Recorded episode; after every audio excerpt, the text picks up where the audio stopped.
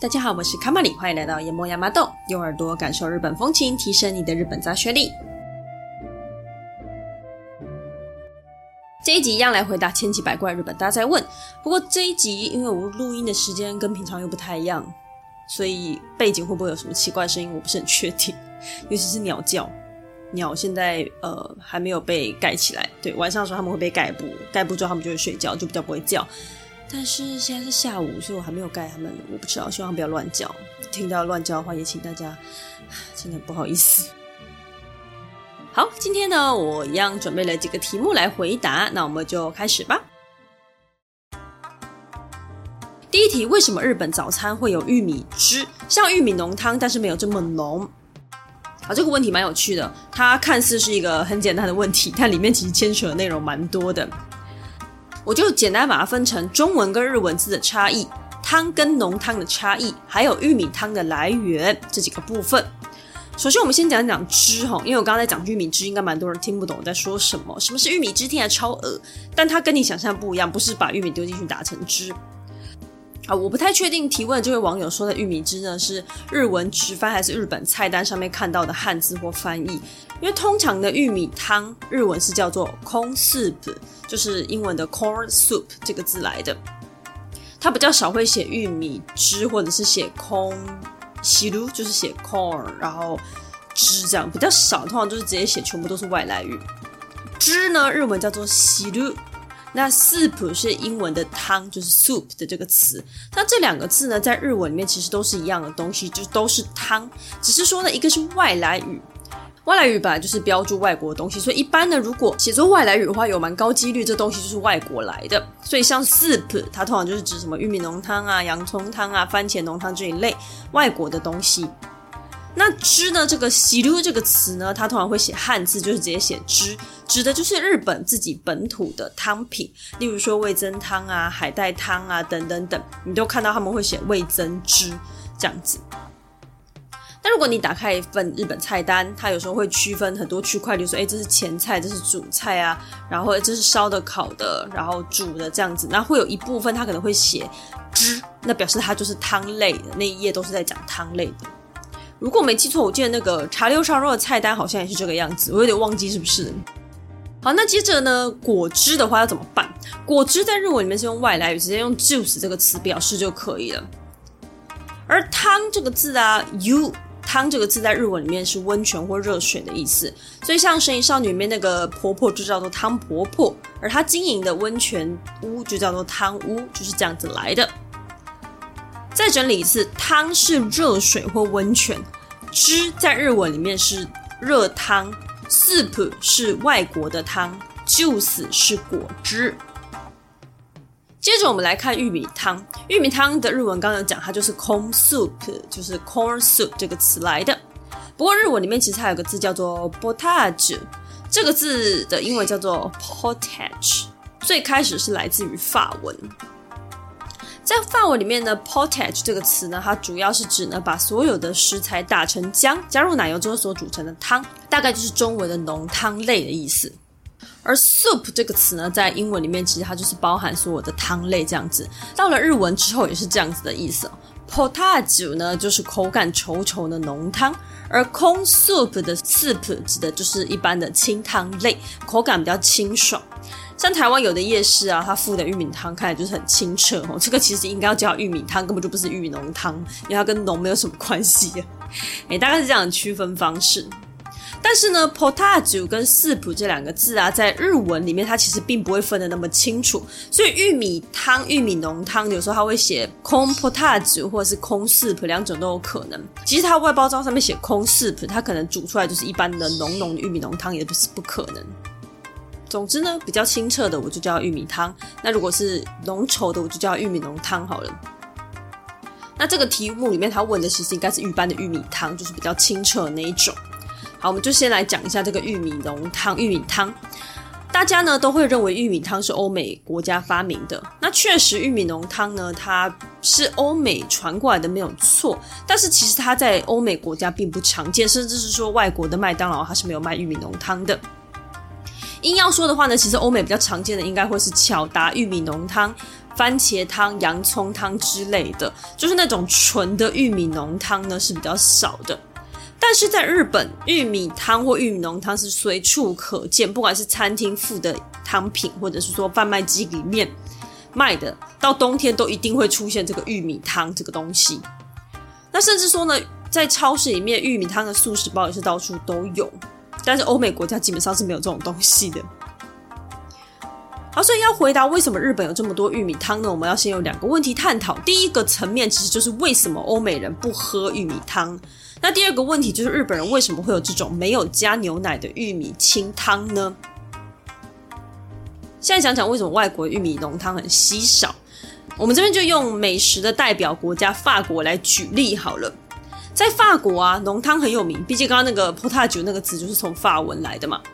法国跟其他国家一样，它是根据当季的食材来制作料理。汤品的话呢，好比说冬天就是柿子啊、南瓜、花椰菜。秋天会是香菇、栗子啊等等，而春天就是白芦笋。玉米采收的季节是夏天，但是这个季节的汤品通常会以绿竹笋为主，也就是所谓的绿竹笋汤。而纯正的玉米浓汤在法国是没有的。除了刚刚所提到季节的因素之外呢，为什么不用玉米入汤？是因为呢，在国外啊，尤其是法国或意大利这种国家，玉米对他们来说就是饲料，对，喂鸡喂猪的那种，有没有？或者是在他们认知里面，它是属于一种谷物，就是谷类、五谷杂粮那种谷物。你看，在美国啊，大部分种植玉米之后，它其实都是为了提供动物饲料。而事实上呢，在英文的玉米 corn 这个词里面，它其实最主要的意思是指谷物。甚至呢，在欧洲一部分的国家，这个字对他们来说认知就是一般的五谷杂粮，例如说小麦等等，比较不会特别去想到玉米这个单一物种。而玉米真正的名字叫做 maize，所以认知上来说，在日本人心中，玉米就是一种蔬菜，所以玉米浓汤它是属于蔬菜汤的一种。但是对欧美人来说，他们就认为玉米是一种维持生活机能而出现的谷物，所以他做出来的汤呢，就是谷物汤。听起来是不是很恶？这就是为什么他们不会特别去做这种东西啊？那当然也不会有人想要买，也不会有人想要卖嘛。玉米浓汤传进日本呢，也是在日本开国之后的事情。当时日本为了要从欧美国家招募各种人才，所以就举办了餐会。餐会上就使用了给人高级感的法国菜。那日本人因此就学到了法国浓汤的制作方式，然后接着呢就制作出了玉米版本的玉米浓汤、玉米汤啊，然后渐渐就广为流传成一般的料理。那至于说为什么会出现这种没有加牛奶的普通玉米清汤这种版本呢？可能原因是因为之前有提到日本的乳糖不耐症患者的比例相当高，所以就把牛奶给摘掉了。然后摘掉之后发现其实还是蛮好喝的，于是就这样继续卖下去。那台湾夜市的牛排店呢，有的玉米浓汤也是没有牛奶，就是一大堆太白粉，稠稠的。不过这个我觉得哦，单纯就只是为了节省成本而已啦。好，下一题，这题我觉得蛮可爱的。他问说，为什么日本公主都是公主切呢？好，我们要先讲讲什么叫公主切哦，应该会有一些听众是没有听过的。公主就是王子公主的公主，切就是切菜切。公主切，它是一种发型。好，到这边大家先想象一个中长发的女性，脸颊两边到耳朵这一块的头发剪齐，就好像一刀剪下去一样。那通常呢，这种发型还会搭配齐刘海，那后面的头发也都是齐的。但当然啦，刘海其实不一定，就是大中分的也有了。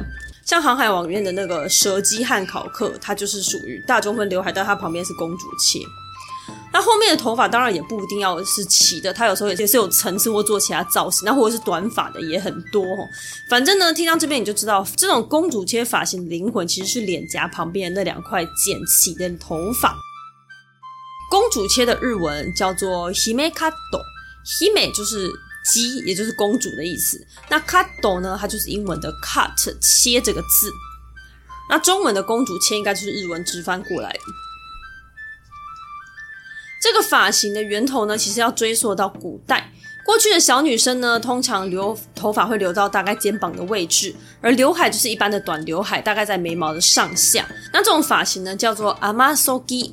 呃尼姑的尼，然后削皮的削。为什么是尼姑的尼呢？因为过去出家的女性还是讲这样子的发型，而不是大光头。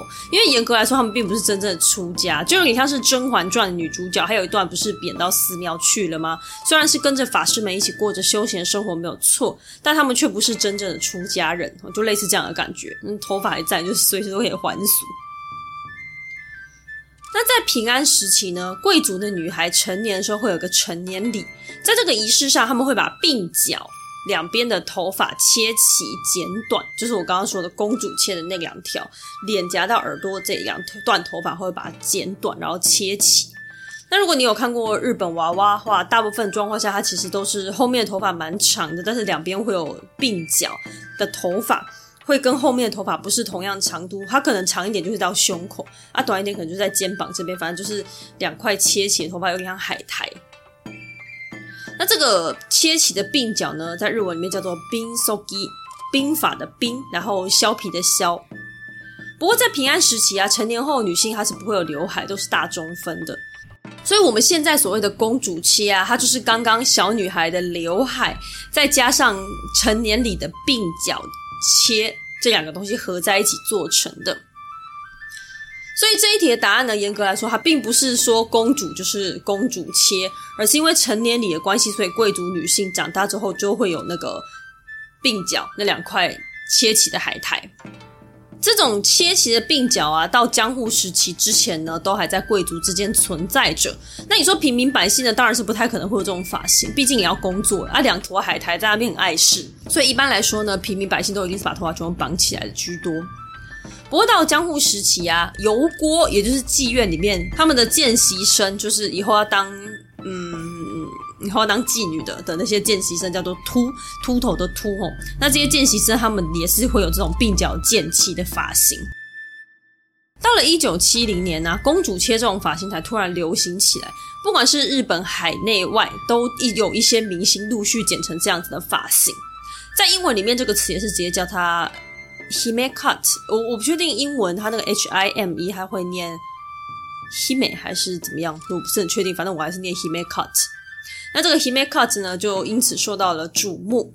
很多日本漫画的公主角色，或者是一边普通的女主角，她们有时候也会剪这样子的发型，才会给人一种哎，为什么公主都是公主切的错觉。好，那附带一提哈，公主切的鬓角呢，它是可以修饰到脸颊跟下巴的线条。那如果你搭配齐刘海的话呢，你就可以直接制作出有一张小巧圆润脸蛋的这个视觉效果。因此呢，如果你的两颊比较圆润，或者你觉得它的角度不太好看，那或者说你的整张脸偏长的话，应该就还蛮适合这种公主切，可以尝试用这种发型去修饰看看。好，来下一个问题，应该是蛮多人都会想到的问题，就是为什么日本人牙齿乱的比例这么高？而且这种牙齿乱啊，是下至普通人，上至明星都会有这种状况。相反的，在欧美国家，对于牙齿的整洁跟洁白度只是非常在意的，可以说是已经成为一个大众审美指标。然而，同样身为先进国家日本的，在这一块却显得相当的消极。根据调查显示啊，住在日本的外国人对日本人牙齿的印象高达八成都表示好乱，甚至呢，牙齿整洁的日本人在国外走跳时候啊，外国人甚至不太愿意相信他就是纯种日本人，因为你的牙齿真的太整齐了。啊，这个问题的答案其实有几个，第一个呢，就是遗传条件上的问题。日本人的下颚啊，就是口腔周遭这一带骨头，跟欧美国家比起来就是比较小，因为日本的先天他们的骨架就是很小。但是呢，身为人类，我们牙齿的大小跟数量其实不会有太大差异，所以呢，你的空间小就比较吃亏嘛，因为你空间小，牙齿就很容易没有空间长出来，长出来之后呢，互相挤压就会变成一口乱牙。有矫正过牙齿的朋友应该都会知道，通常呢，如果你会矫正牙齿的话，医生都会帮你拔个几颗，以顺应你整个下颚的空间。那智齿呢，它通常会乱七八糟长，也就是因为我们人类在进化的过程中呢，口腔内部的空间变小，跟古人已经不一样了。但是智齿是从古代就在的，可是呢，可惜现在的口腔已经没有它的容身之处了，所以它才会没事就乱长。好，那我们再回到牙齿矫正。牙齿矫正呢，在日本不兴盛的第二个原因就是经济上的原因。在日本呢、啊，牙齿矫正是要完全自费的。我查了某一家牙科的价目表，当然根据不同的内容，价位稍稍不太一样，不过大概就是落在六十万到一百五十万日币左右，也就是呢，现在台币的十二万到三十万。而台湾二零二三年的价目表呢，如果是最贵的隐形牙套的话呢，大概是十八到二十五万台币。但其他牙套的话，它是不会超过二十万台币。我看一看价格，反正大概就是都落在十五万块钱上下了。不过当然，日本呢，它一定会根据不同的地区价格会有所落差。不过依照他们牙齿这么乱的比例之高，我觉得价格不会好看到哪里去了，而且很高几率就是你生几个小孩，你就要送几个小孩去治疗，真的是一笔不太小的数目。那再来的原因呢，它就是偏心理上跟社会风气上的。牙齿矫正过的应该都会知道啦，牙齿矫正这种事情就是越小做的话比较没有那么痛，比较便宜，然后时间也会比较短。像我家妹妹就是大概高中、大学才突然醒悟，结果也是花了蛮大一笔钱的，还受了不少罪。可是其实牙医是从小就有威胁他跟我妈说：“哎、这个要早点矫正。”但我们家的状况跟日本大部分家庭一样啊，就是首先是小孩自己觉得没必要又怕痛啊，那家长即使心里觉得好像要做一下，可是也不太想强迫小孩，因为家长心中也没有到觉得非常非常的严重，跟欧美家长的心理状况完全不一样。那再来呢，就是除了觉得不太重要之外呢，就是环境的问题。因为你欧美的小朋友啊，他们矫正的比例就很高啊，所以你可能戴个牙套出去也没差，反正你身边的同学很多都是牙套妹。但是在日本的小孩就很少人在戴牙套啊，所以你可能戴了之后，你就会成为学校唯一一个戴牙套的人。接下来好几年，很高几率你的绰号就会是科学怪人或者是牙套妹等等。那这种独一无二呢，对于合群的日本人来说，无疑是一种死亡判决。好，在这边就刚好想到一个笑话，就之前我们这些日文系的朋友，还有日本人，我们都会开玩笑说，要怎么样最快打破一个日本人的心，就是让他心脏破碎而死，就是你去跟日本人说，你真的好特别，你跟别人都不一样。这句话极有可能让日本人直接焦虑症发病而死。那当然就是比较夸张了，可是就是足以显示说日本人他们是非常习惯融入人群之中的。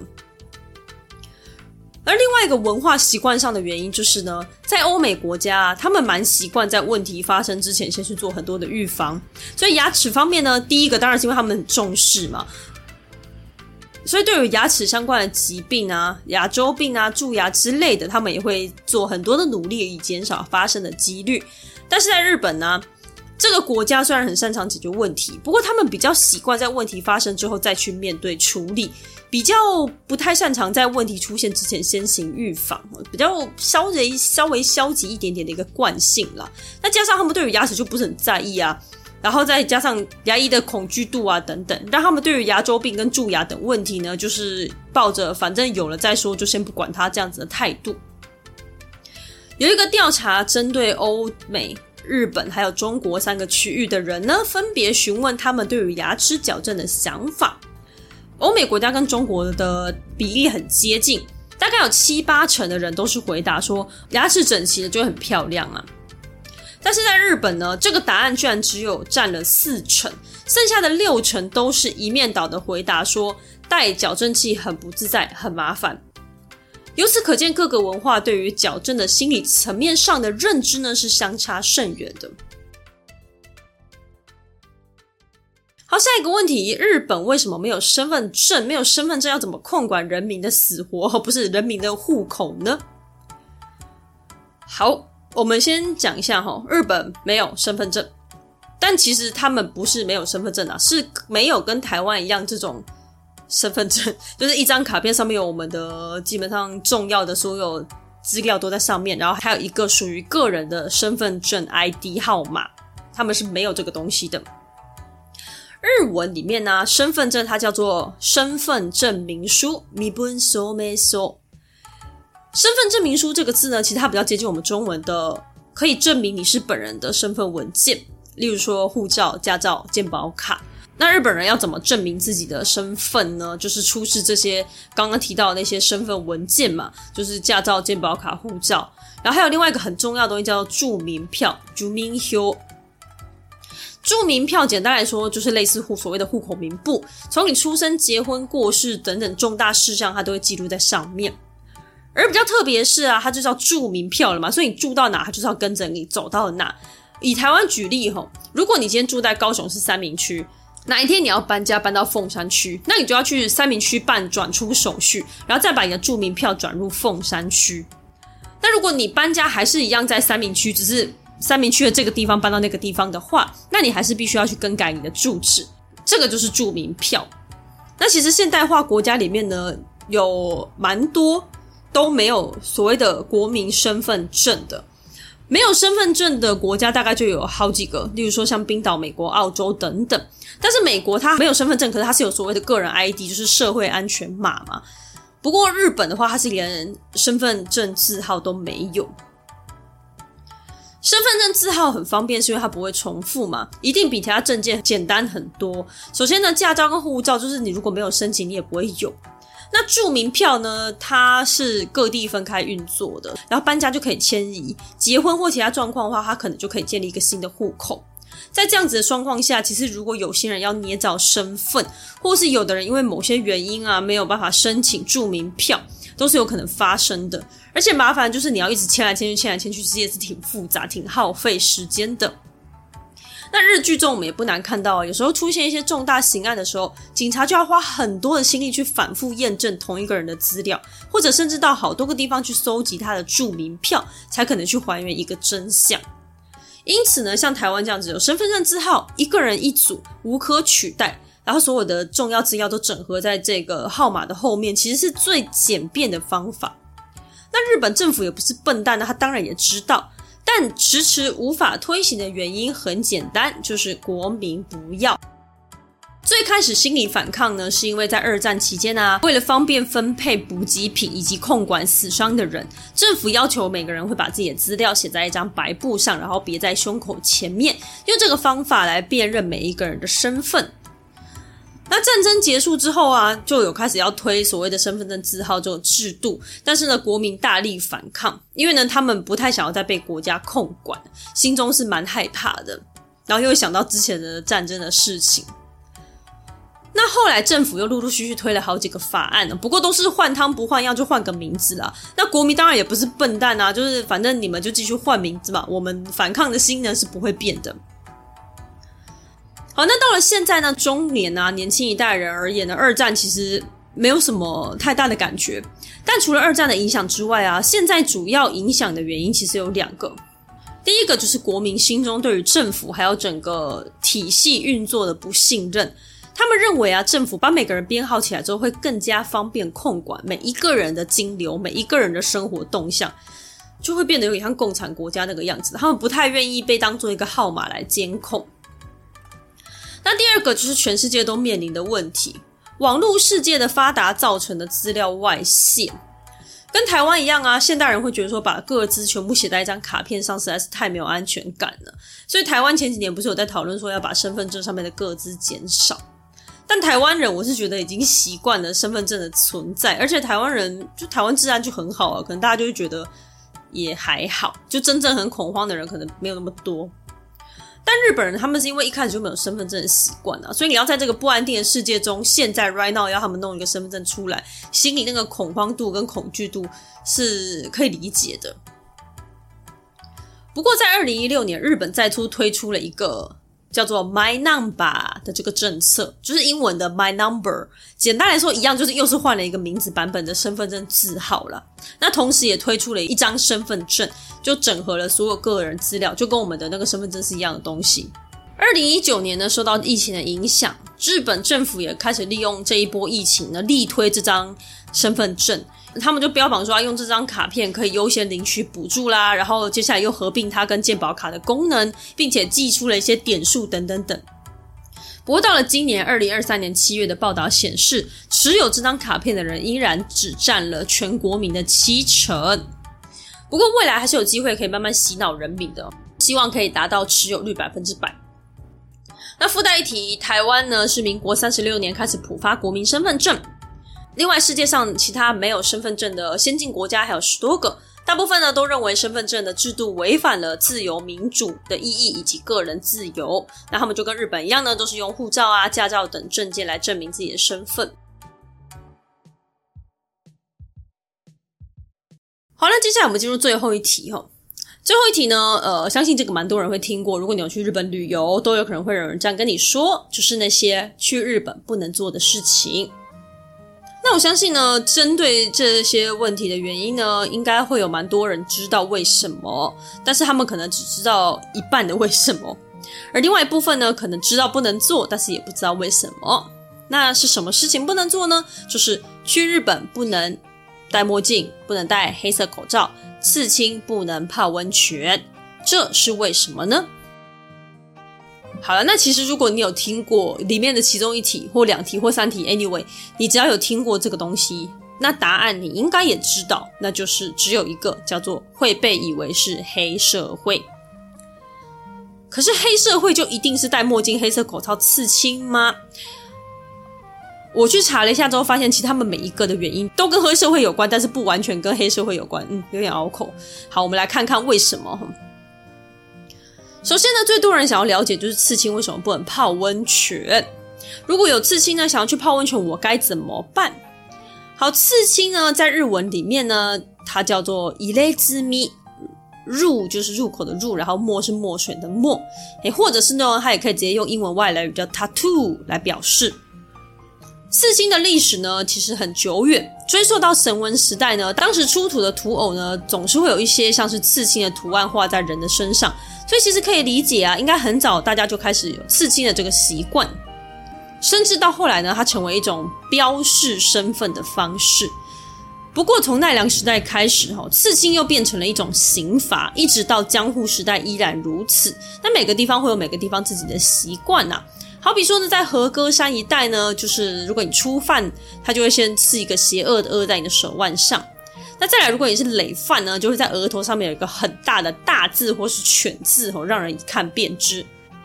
不过到了明治时期之后呢，刺青就被明文禁止了，包含这个惩罚的方式以及娱乐性的刺青，总之就是不能刺青了。为什么呢？因为这个时候日本他们的目标就是要朝着一个现代化国家前进嘛，而刺青就被视为是一个野蛮的行为。像之前有提到北海道的爱奴人呢，他们传统上就会刺青。那这种原住民对当时的人来说呢，看起来就是很刺眼，就哦天哪，土著！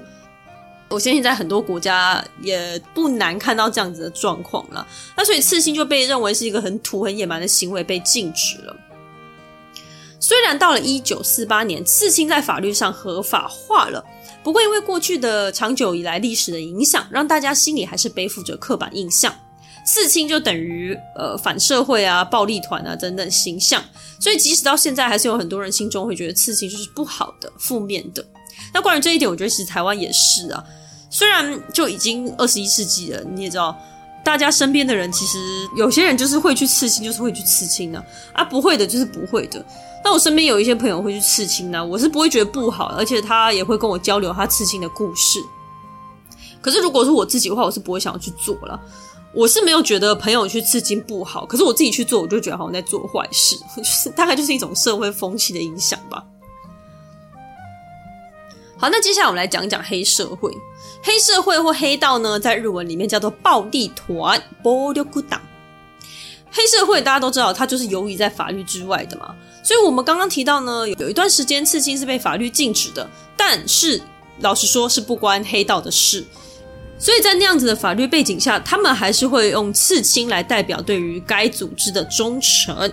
那最终呢，结果就是一直到了现在呢，即使刺青不犯法，但只要看到你身上有刺青，虽然你不一定是黑道的人，可是呢，还是会带给周遭的人或多或少的一些压力。因此到现在啊，只要是大众浴池啊、路边的钱汤这种可以大家一起泡的温泉啊，就是会禁止有刺青的人进入。不管你是刺可爱的图案，或是你的刺青很小很不起眼，只要有被看见，你就有可能会被赶出去。那为了呢，就是不要造成其他人的不舒服感。好了，那很委屈啊，怎么办？有刺青我又不能去泡汤，我该怎么办呢？我有这个钱去租一个一个人的浴池吗？其实简单一点，就是你就把它遮起来就对了，能遮就尽量遮。像如果你的刺青很小，是在大腿内侧啊，或者什么躯干上面啊，你就用浴巾去挡挡看，就是你的浴巾就是不要离开那个地方。那另外还有个方法，就是你可以使用像人工皮这一类的东西。还有另外两个，这两个东西我不知道在台湾有没有卖。一个叫做遮瑕贴布，就它也是贴布，只是它是拿来遮瑕疵的。那它的面积就比较大哈，所以你可以大面积的去盖住你皮肤上的颜色。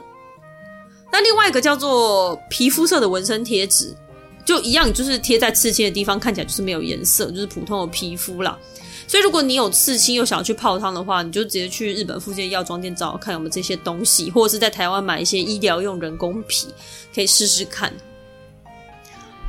好，那再来就是墨镜的问题。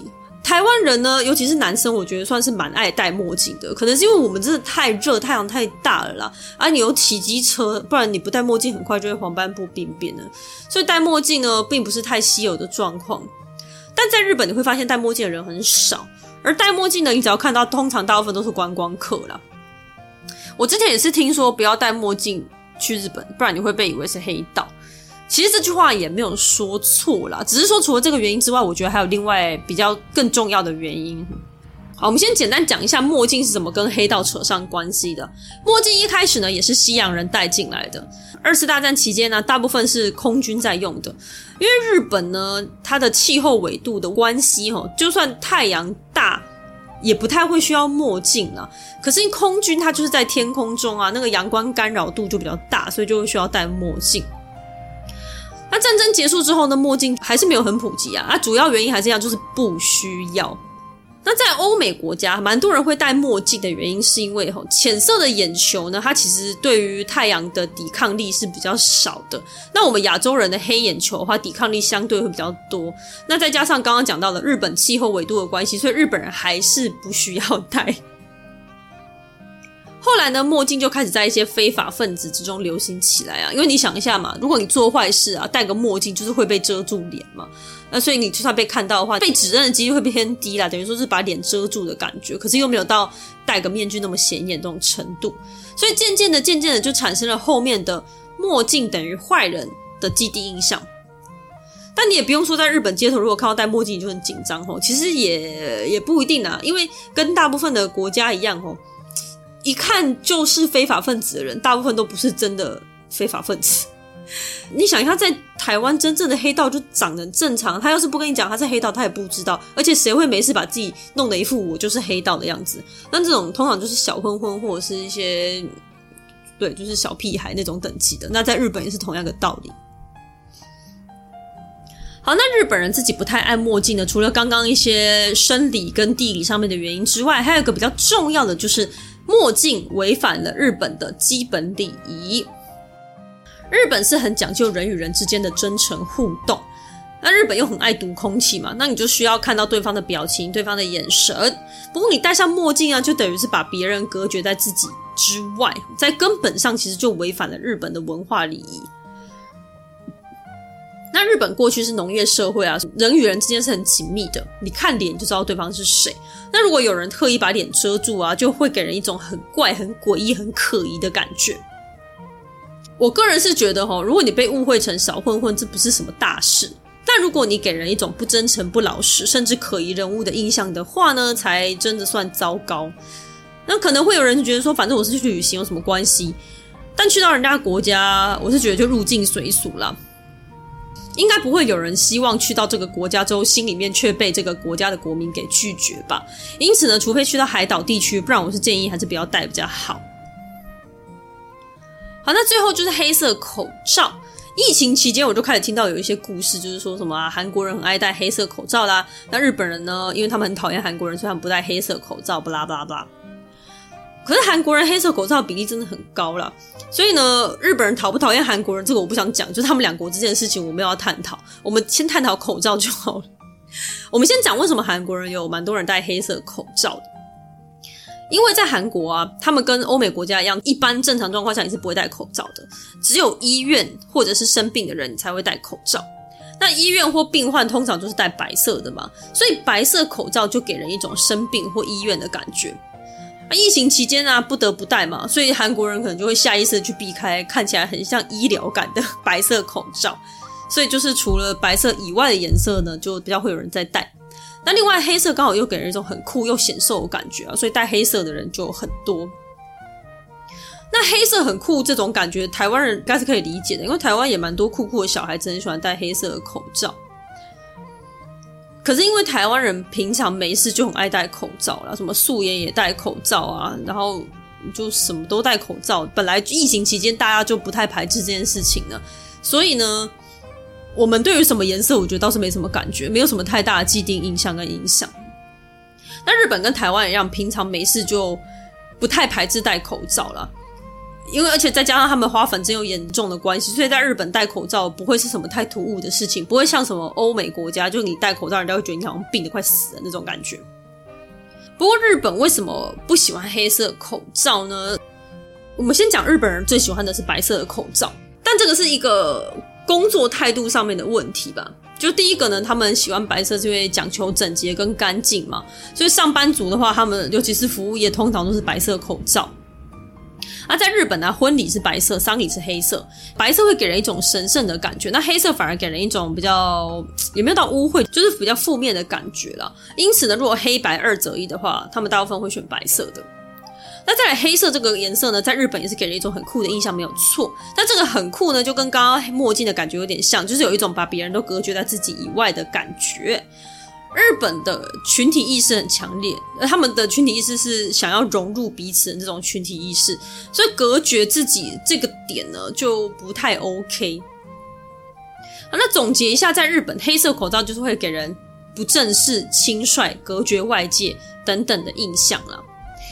不过当然，这个我觉得比较偏向工作，尤其是服务业的时候会这样要求啦。不过因为疫情期间，你知道口罩已经戴了很久很久很久，久到你都已经忘记在疫情之前我们对于口罩是什么感觉，都已经不记得了。所以现在其实什么颜色没有差太多，一样就是服务业是白色为主之外，剩下的什么颜色口罩你都看得到，黑色你也看得到。所以如果你要去旅行，你要戴口罩，什么颜色都没差，不用想太多，就是就是戴吧。好，那以上就是本集的内容啦，跟大家分享了许多有趣的小问题。再次谢谢提供问题的大家。剩下还有一些比较琐碎的问题啦，所以未来如果有机会会再继续跟大家分享。啊，那我们今天这一集就先到这边喽，希望你会喜欢。如果喜欢我们的节目的话，欢迎到 Apple Podcast 点击五星好评，或者点选节目下方的抖内链接，给卡玛里一点支持与鼓励吧。今天谢谢你的收听，我们下集再见，拜拜。